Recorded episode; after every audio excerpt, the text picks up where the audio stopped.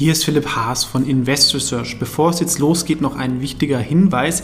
Ich handle regelmäßig mit besprochenen Aktien, woraus sich Interessenskonflikte ergeben können. Auch wenn ich nach bestem Wissen und Gewissen recherchiere, könnte es natürlich Fehler geben. Deswegen natürlich auch immer selber recherchieren. Ich übernehme dafür keine Verantwortung. Und diese Informationen stellen natürlich auch keine Empfehlung dar. Man kann mit einzelnen Aktien auch Totalverluste erleiden. Das sollte man wissen. Jetzt viel Spaß beim Podcast. Ist Philipp Haas von Investors TV. In diesem Video geht es um Aktien, die schon in YouTube einiges diskutiert wird, weil natürlich viele ähm, jüngere Investoren Gamer sind und ähm, die Aktie einen starken Aufstieg hatte, aber dann abgeschossen worden ist, weil ihr wichtigstes Spiel einfach ähm, sehr viele Bugs hat und schlecht gestartet ist. Ich kannte die Aktie erst so seit einem halben Jahr, als ich mal den Depot-Check bei Kolja von Aktien mit Kopf gemacht habe. Können wir hier mal reinhören, was ich damals dazu gesagt habe. Wo er sich ein bisschen auskennt, ist natürlich auch Gaming. Es ist CD-Projekt, die sich vor allem auch auf die Gamer konzentrieren und einen ähm, super Erfolg haben mit The Witcher. Das soll sogar eine Netflix-Serie jetzt geben. Das hilft natürlich massiv. Allerdings Gaming ist halt immer dann hit-driven oft. Man hat dann ein Game, was super einschlägt, kann natürlich dann immer neue Sachen davon rausbringen, aber es ist halt ein hohes Risiko, ob auch das nächste Spiel dann irgendwie erfolgreich wird und man ist halt abhängig von nur einem Game und ähm, das ist natürlich dann ein, ein, hohes Risiko. Die Erwartungen für 2020 sind sehr, sehr hoch. Also für einen normalen Buy-and-Hold-Investor würde ich sowas nicht empfehlen. Ja, und genau das ist halt jetzt eingetreten ähm, es ist absolut abhängig von diesem Cyberpunk 2077 und The Witcher ist halt auch nicht mehr so relevant. Das haben die Leute ja schon gekauft. Trotzdem könnte ähm, die Aktie jetzt interessant sein, weil die Nachrichten einfach sehr, sehr schlecht sind und es durchaus eine Marke ist. Ja? Und gerade dieses Spiel hat es jetzt sogar geschafft, in den Economist zu kommen. Und dadurch ähm, ist es auch für mich wieder relevant, weil ich bin kein Gamer und ähm, dadurch erreicht man natürlich auch neue Gruppen und auch Investoren. Das heißt, wenn sie das alles hinbekommen sollten, könnte das trotzdem interessant sein. Nochmal ganz kurz, was das CD-Projekt ist, ist so das eine der größten europäischen Gaming-Firmen haben, wie gesagt, The Witcher, was auch eine Netflix-Serie hatte, und jetzt haben sie Cyberpunk 2077, was so in der Zukunft spielt und so ein bisschen auch Gesellschaftskritik übt, was, was natürlich auch die Medien lieben. Die Firma ist davor, hat die ersten Schritte gemacht so als Importeur von Baldur's Gate und solchen Spielen und ist immer noch Gründer geführt, was ich ja gut finde und hat sich so als der Freund der Gamer ähm, positioniert, dass man wirklich sehr, sehr viel Wert legt auf eine gute Storyline, woraus sich dann auch so eine Community ergibt. Und sie bauen natürlich dann eigene Marken auf, die man dann wieder anderweitig vermarkten kann, wie Netflix oder Merchandising-Produkte oder irgendwelche Ligen. Und das ist natürlich ein großer Vorteil im Verhältnis zum Beispiel zu EA Sports mit FIFA, die ja nur die Lizenzen für das Spiel haben. Und sowas kann dann sehr, sehr hochmargig sein. Ja? Das Problem ist nur, sie sind so mittelgroß und dadurch halt komplett abhängig von diesen zwei Spielen. Dann haben sie noch Good Old Games, aber das ist kaum profitabel. Das ist so eine Vertriebsplattform.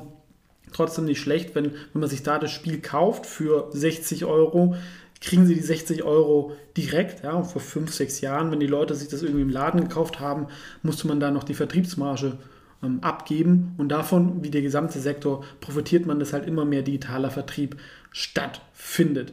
Ja, das ist das Problem Cyberpunk da haben sie sehr, sehr lange dran gearbeitet. Und ähm, zum ersten Mal ist passiert, glaube ich, das vom größten Spiel Sony hat das Spiel von der Konsolenmarkt runtergenommen, weil es so verbuggt war. Trotzdem, die PC-Version ist okay. Auch auf Stadia, wie gesagt, soll das Spiel okay sein. Das ist ja so eine Gaming-Plattform von Google da tritt diese ganze Hardware-Problematik ähm, nicht so auf. Und insgesamt ist das Spiel ein bisschen seiner Zeit voraus, weil einfach diese Anforderungen an die Hardware extrem hoch sind. Selbst mit den besten aktuellen Grafikkarten ist es nicht perfekt. Und es führt natürlich zu einer schlechten User Experience. Ähm, trotzdem, das kann natürlich dann irgendwann behoben werden.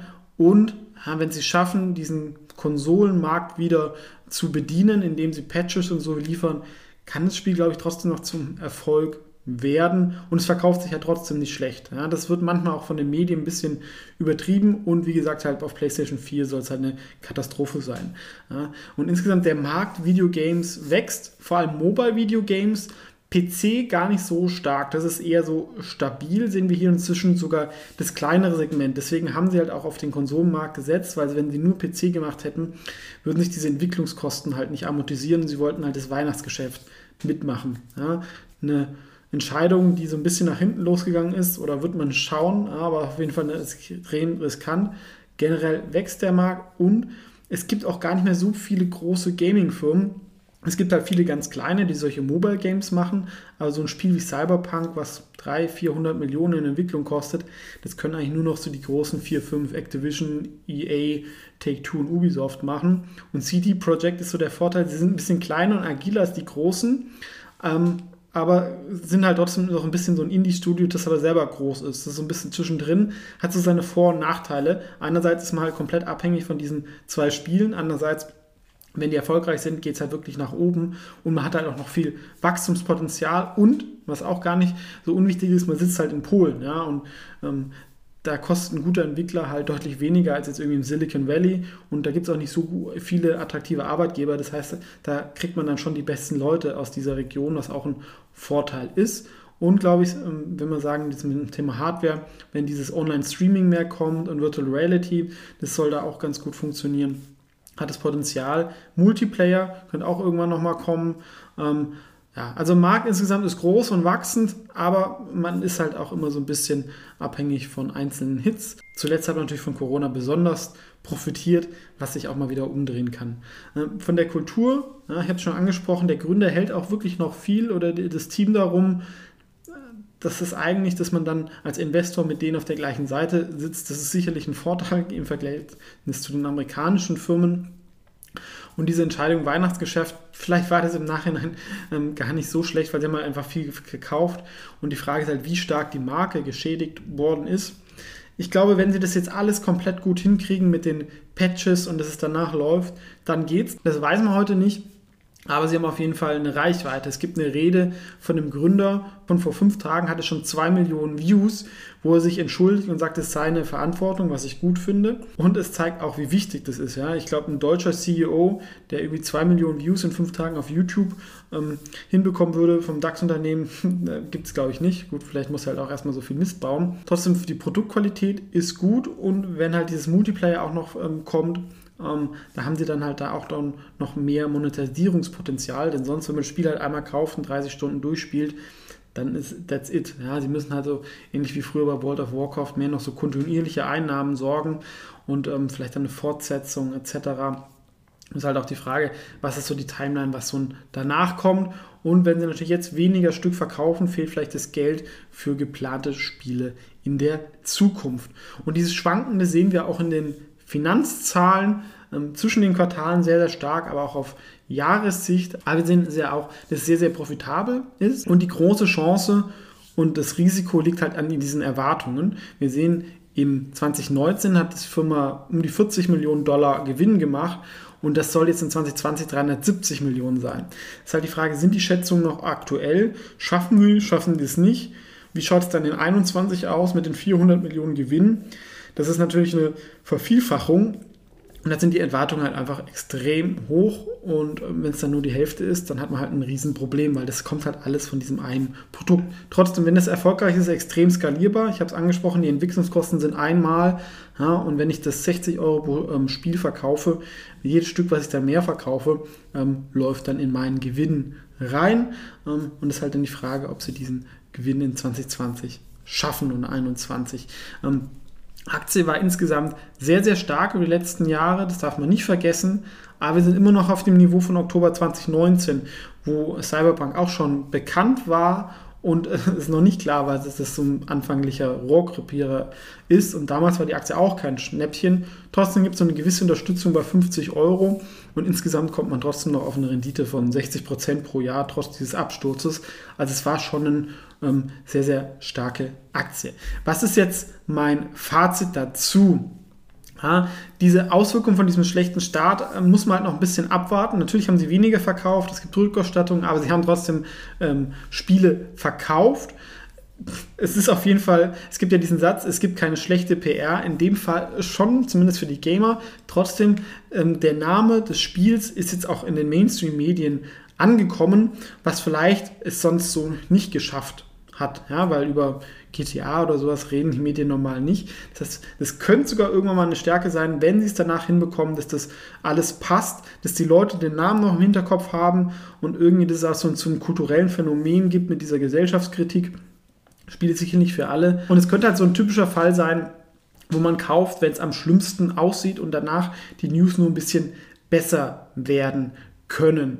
Ähm, eine Marktkapitalisierung von so knapp 6 Milliarden Euro für die Marke und für diesen ganzen Sektor, der ja relativ teuer bewertet ist, finde ich sogar jetzt noch vertretbar, wenn sie das alles schaffen ähm, und diese Schätzung halt einigermaßen hinkommen. Ja? Und wenn wir jetzt mal sagen, wir legen faires KGV von 25 an, weil der doch die Produktqualität ist gut, die Unternehmenskultur, würde ich sagen, ist trotzdem gut. Sie haben halt eine schlechte Entscheidung mal getroffen und wobei man da sogar noch abwarten muss.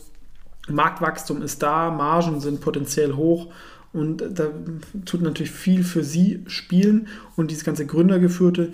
Ähm, wenn man 25er Faktor auf den erwarteten Gewinn von 2021 anlegen, kommen wir immer noch auf ein gewisses Upside, aber ich habe halt ein bisschen Bauchschmerzen, dass diese Schätzungen sie nicht schaffen. Das hängt, wie gesagt, halt davon ab, wie und wann der Multiplayer kommt und diese ganzen Aktualisierungen. Und das ist halt eine Spekulation darauf, dass sie das hinbekommen mit diesem Spiel.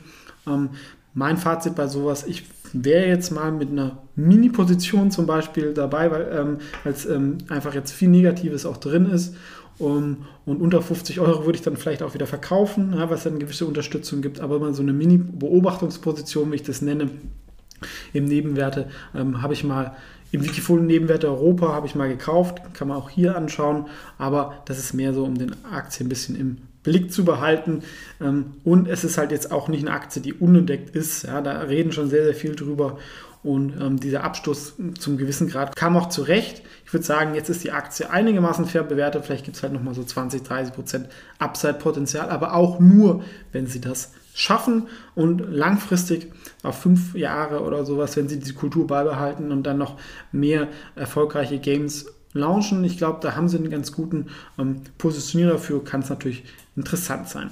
Das war meine Meinung zu CD-Projekt. Man spricht es irgendwie anders aus auf Polnisch. Was eure dazu als Gamer? Habt ihr das schon gespielt? Ähm, Würde mich auch interessieren.